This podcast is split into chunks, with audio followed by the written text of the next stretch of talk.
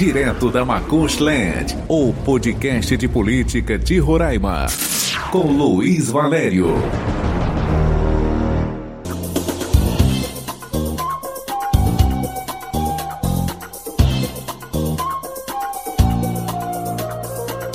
Olá, meu amigo e minha amiga, eu sou Luiz Valério e este é o episódio desta quinta-feira, dia 16 de dezembro de 2021, do nosso podcast de política, o direto da Macuxilã. E tudo indica que nós teremos um final de ano virulento. Infelizmente, uma nova cepa do vírus H1N1 se espalha pelo Brasil e já atinge cidades de cinco estados. No Rio de Janeiro, mais de 23 mil pessoas já foram contaminadas até esta quinta-feira, o que é motivo de preocupação para as autoridades de saúde. Falando de assuntos locais, falando de assuntos locais, assessores da ex-prefeita e pré-candidata ao governo de Roraima, Tereza Surita, afirmam que ela não fechou acordo político com Neudo Campos. Segundo disseram ao podcast direto da Marcuchiland, Neudo Campos apenas manifestou seu apoio à pré-candidatura de Tereza ao governo do estado de Roraima por entender que ela tem praticado em Boa Vista o melhor modelo de gestão já visto no estado. E o governador Antônio Denário finalmente lançou o edital do concurso concurso para professores indígenas. Se você pretende se candidatar nesse certame, segue ouvindo o podcast direto da Macuxiland, que todos os detalhes estão esmiuçados na sequência deste episódio. Então é isso, meu amigo e minha amiga, está no ar mais um episódio do podcast direto da Macuxiland, o seu podcast de política.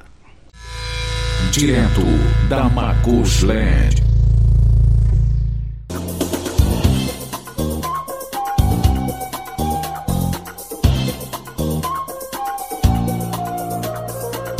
É, meu amigo e minha amiga, nós nem nos livramos ainda do coronavírus que causou um verdadeiro tsunami em nossa realidade social, nas nossas relações pessoais, em muitas famílias que perderam entes queridos e já somos solapados por uma nova ameaça. A pandemia do novo, uma derivação do vírus H1N1 chamada de H3N2 ou Darwin, se abate sobre cidades de pelo menos cinco estados do Brasil, inclusive duas das maiores capitais brasileiras brasileiras o Rio de Janeiro já contabiliza mais de 23 mil casos de pessoas contaminadas pela H3N2. São Paulo já tem 19 pessoas contaminadas até o começo da tarde de hoje e já se registrou uma morte na Bahia. Tudo indica que nós teremos um final de ano virulento. Temos vivido dois anos de tragédias e de sabores causados pela pandemia de coronavírus e agora essa nova ameaça denominada de H3N2 ou Darwin, uma variação do vírus influenza que está causando pânico no Brasil e em várias cidades do mundo. O vírus H3N2, conforme matéria do UOL, é um dos subtipos do vírus influenza A, conhecido oficialmente como influenza A H3N2. Esse vírus é sazonal, ele circula entre humanos desde uma epidemia em Hong Kong em 1968, mas foi apenas a partir de 2005 que ele começou a circular pelo mundo de forma mais frequente frequente. Embora H3N2 tenha aparecido em Hong Kong, uma nova mutação foi identificada há seis meses na Austrália, conforme disse o virologista da Unicamp, que é a Universidade Estadual de Campinas, José Luiz Proença Modena. A cepa foi batizada de Darwin em referência à cidade em que ela foi sequenciada.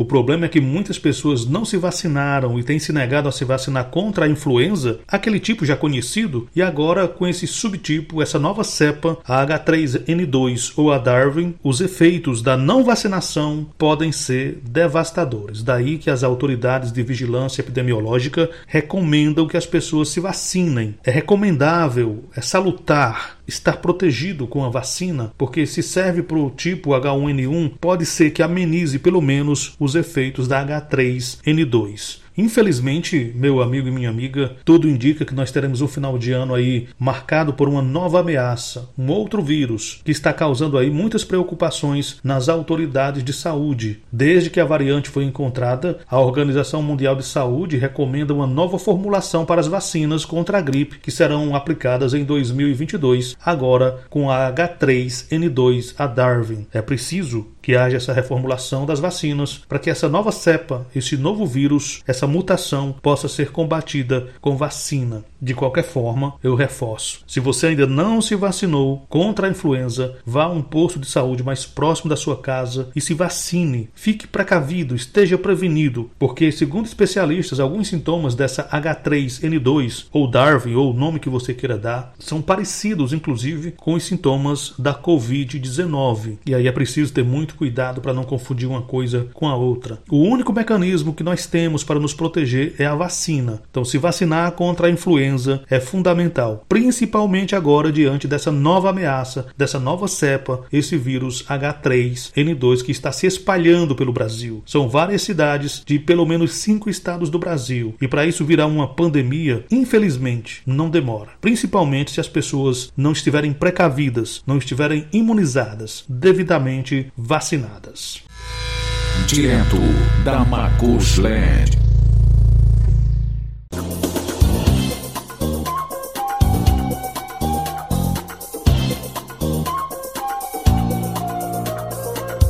E o governo de Roraima publicou o edital de número 01/2021 que diz respeito ao concurso público para a contratação de professores da carreira do magistério da educação indígena, conforme foi anunciado na última terça-feira, dia 14, pelo governador Antônio Denário. O documento está disponível para consulta no Diário Oficial do Estado de Roraima, no site da Imprensa Oficial, que você encontra no endereço www.imprensaoficial.rr.gov.br. No dia 14 de dezembro, e também no site do IDECAN, que é o Instituto de Desenvolvimento Educacional, Cultural e Assistencial Nacional. O endereço do IDECAN é www.idecan.org.br. Esta será a banca responsável pela realização do certame. De acordo com o edital, as inscrições já estão abertas e prosseguem até o dia 17 de janeiro de 2022. Elas deverão ser feitas exclusivamente pela internet no site do IDECAN. A taxa de inscrição é no valor de 70 reais para os cargos de magistério nível médio completo e de 100 reais para os cargos de nível superior. A data limite para o pagamento é 18 de janeiro de 2022. Se você vai se candidatar, você também pode requerer a isenção do pagamento da taxa de inscrição entre os dias 17 e 20 de dezembro deste ano de 2021. A listagem da homologação das inscrições está prevista para o dia 21 de fevereiro de 2021. 2022 e as provas devem ser aplicadas e as provas devem ser aplicadas no dia 20 de março com o resultado final previsto para o dia 21 de junho. Como já dito aqui no podcast direto da Macuxiland, o governo está oferecendo mil vagas para este concurso do magistério indígena. Entre em contato pelo e-mail luiz.valério.silva.gmail.com ou pelo WhatsApp 99135 8757.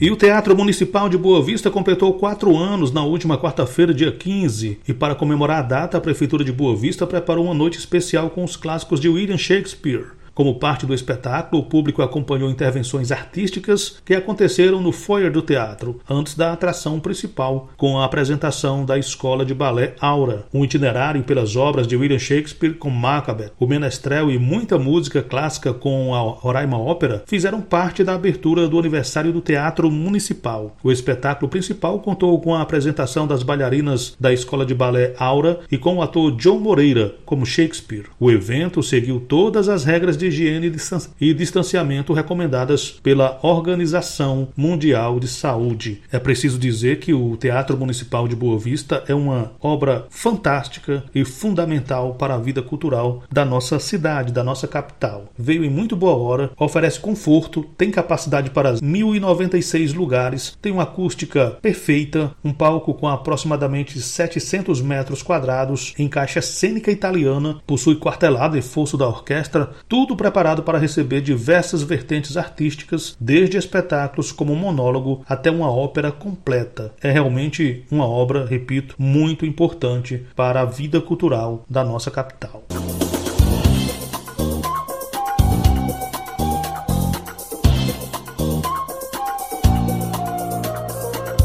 E o podcast direto da Macuxilândia recebeu uma nota de assessores ligados à ex-prefeita Tereza Surita, dizendo que ela, Tereza e Neudo não fizeram acordo político. Segundo a informação repassada ao podcast, não houve aliança para leiloar secretarias. O evento foi de filiação do ex-vereador Paulo Linhares ao MDB, partido da ex-prefeita Tereza Surita, ele que será candidato a deputado federal pela sigla. Na ocasião, Neudo apenas declarou voto em Tereza para o governo, por entender que para o Estado é o melhor modelo de gestão pública atualmente. Então está aí o esclarecimento, porque nós comentamos aqui que Tereza, o grupo de Tereza e o grupo de Neudo, ou Tereza e Neudo e Jucá eram como água e óleo, não se misturavam. Durante os últimos dias se publicou em vários veículos de comunicação um suposto acordo político entre eles. Só que essa nota vem dizer que não, não foi um acordo político, uma parceria política entre Tereza e Neudo, mas apenas a filiação do sobrinho de Neudo Campos, que é exatamente o Paulo Linhares, ex-vereador por Boa Vista, ao partido da ex-prefeita Tereza Surita. Direto da Macushland. E também, como já dito aqui no podcast direto da Macuxilândia, Tereza está em plena campanha rumo ao governo do estado no pleito do próximo ano. Ela fez um post no Twitter nesta quarta-feira, dia 15 de dezembro, dizendo que se for governadora de Roraima, não poderá fazer menos do que fez como prefeita de Boa Vista. Diz ela: "Construímos uma cidade de referência que nos orgulha". Tereza foi gestora de Boa Vista por cinco mandatos, dois dos quais seguidamente entre 2013 e 2020. Ela acabou deixando o cargo com uma aprovação de quase 90%. Em sua postagem no Twitter, Teresa cita como referência a construção do Parque do Rio Branco, a modernização e ampliação do Hospital Infantil, 40 escolas novas, asfalto e drenagem em pontos críticos, teatro, praças, melhoria da saúde, infraestrutura em toda a cidade, iluminação de LED em todos os bairros e muitas outras obras que melhoraram a qualidade de vida da população de Boa Vista. Ou seja, ao citar esses feitos, Teresa está se vendendo como pré-candidata e dizendo: Ei, eu estou aqui, estou na disputa pelo governo. Ou seja, a campanha, como eu tenho dito, está deflagrada e os principais personagens dessa disputa pré-estabelecida são Antônio Denário, que está com a máquina administrativa na mão, e Tereza Surita, que vem com esse cacife de ter sido aí eleita por algumas vezes a melhor prefeita do Brasil.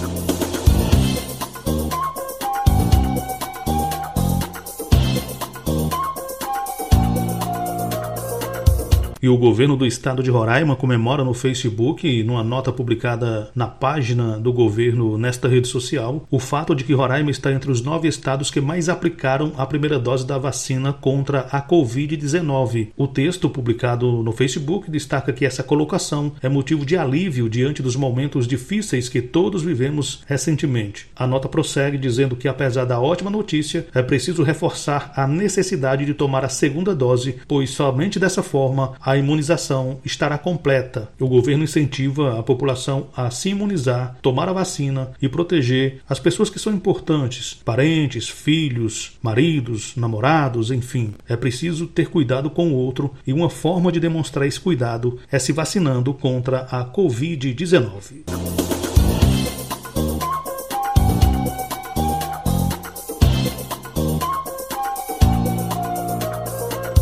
E assim chegamos ao final de mais um episódio do podcast direto da Macuxi Land. Foi muito bom ter a sua companhia até aqui. Compartilhe o nosso episódio pelas redes sociais, fala dessa novidade, nos ajuda a trazer uma audiência para o podcast direto da Macuxi Land. Então fica combinado assim, amanhã, sexta-feira, eu estarei de volta com mais um episódio. Eu sou Luiz Valério e falo direto da Macuxi Land. Um abraço a todos, até lá. Você ouviu direto da Macuxland. Seu podcast de política. Seu podcast de política. O podcast direto da Macuxland é uma produção da Verbo Digital, comunicação e marketing.